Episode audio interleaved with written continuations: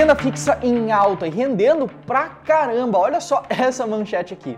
E com isso, os fundos imobiliários ficando para trás. O que está acontecendo? Será que os fundos imobiliários não estão mais valendo a pena? Será que é hora de colocar um pezinho na renda fixa para ganhar mais em 2022? Qual será que vai render mais no longo prazo? Essas são todas as dúvidas que eu vou responder nesse vídeo aqui. Então já aproveita e comenta aqui abaixo. Você, nesse ano de 2022, investiu alguma coisa, colocou um pezinho em renda fixa? Comenta aqui e vamos direto para o conteúdo desse vídeo. Vamos lá!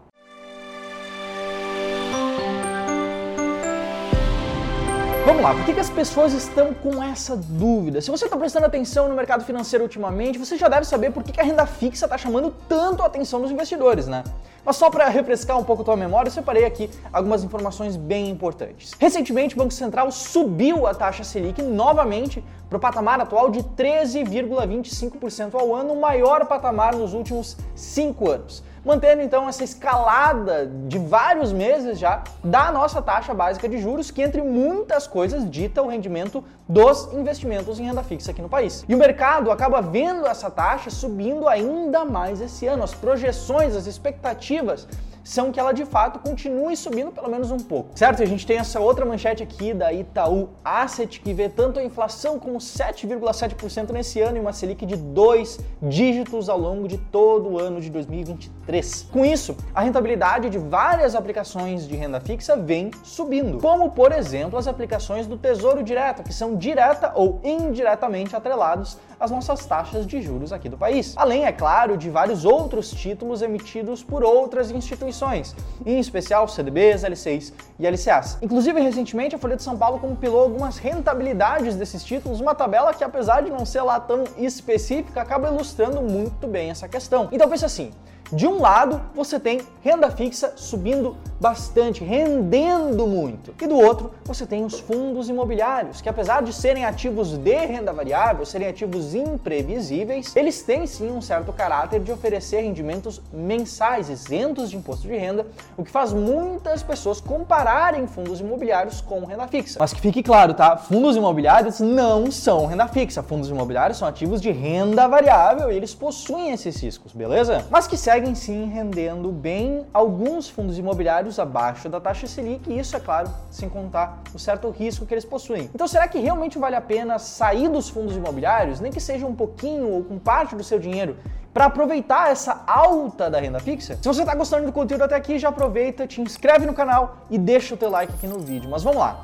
Toda a premissa desse conteúdo que eu estou te apresentando aqui é essa comparação de rentabilidade da renda fixa com os fundos imobiliários. Mas eu vou te dizer que, na verdade, eu acho isso um pouco errado. Porque a gente precisa entender não apenas os números, as comparações, mas o que existe por trás desses ativos. E o que, que tem por trás da renda fixa? Dívidas. Renda fixa é dívida. Investir em renda fixa é investir em uma dívida. Se você investe no Tesouro Direto, por exemplo, você está investindo em títulos públicos, você está emprestando o seu dinheiro para o governo e recebendo juros por causa disso. Se você investe em um CDB, você está oferecendo um empréstimo para um banco. Um CDB é um certificado de depósito bancário. Numa LCI, numa LCA, você está emprestando seu dinheiro para o banco, para o banco emprestar para o setor imobiliário ou o setor do agronegócio.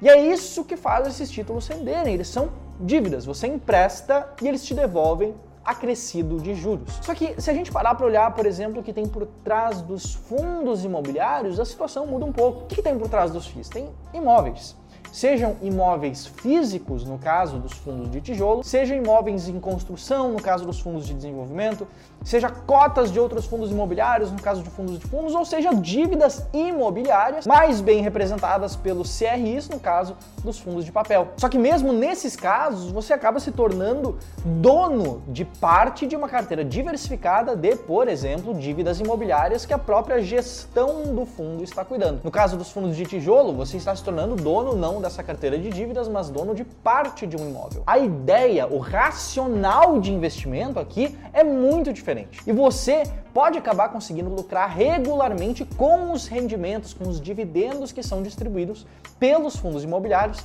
tanto pela valorização das cotas, como também pela distribuição de rendimentos. Ou seja, ao invés de simplesmente depender dos juros que são pagos por um título, no caso dos fundos imobiliários, assim como ações também, elas podem se valorizar ao longo do tempo. Mas você deve estar pensando, pô, beleza, eu sei que elas são diferentes, mas eu quero saber mesmo qual que rende mais. No fim do dia, o que importa é o dinheiro que está no meu bolso. Lembra que você prometeu de mostrar isso? Sim, e é exatamente isso que eu vou te mostrar agora com vários dados para embasar meu pensamento. Eu já digo aqui, sem medo já para começar, que no longo prazo o que rende mais acaba sendo uma carteira diversificada de fundos imobiliários. O IFIX sozinho, o índice de fundos imobiliários, ele conseguiu superar não apenas o CDI nos últimos anos, além de várias outras formas de investir em imóveis. E não apenas isso, mas tem algumas linhas de pensamento de alguns analistas que colocam que existe sempre um prêmio dos fundos imobiliários em relação à renda fixa, como mostra esse gráfico aqui do valor investe, comparando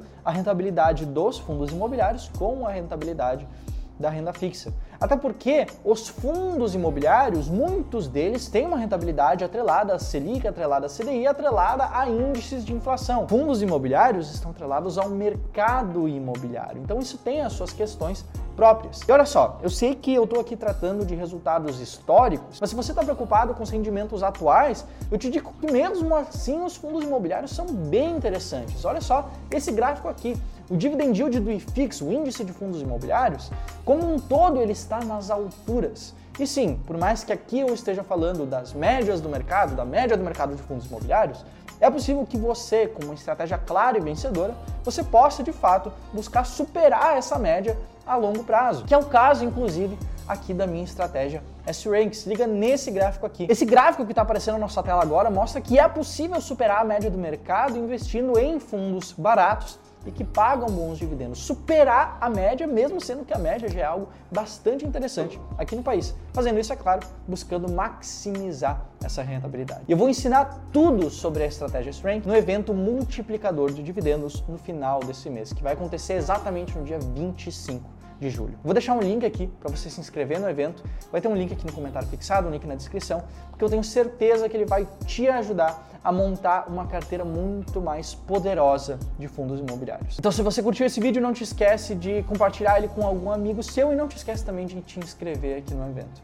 Beleza? Eu, pessoalmente, como investidor de fundos imobiliários, gosto bastante dessa classe e estou investindo nela atualmente. Eu te vejo aqui no canal do Clube do Valor em um próximo vídeo sobre o assunto de fundos imobiliários. Um abraço, até mais, tchau, tchau!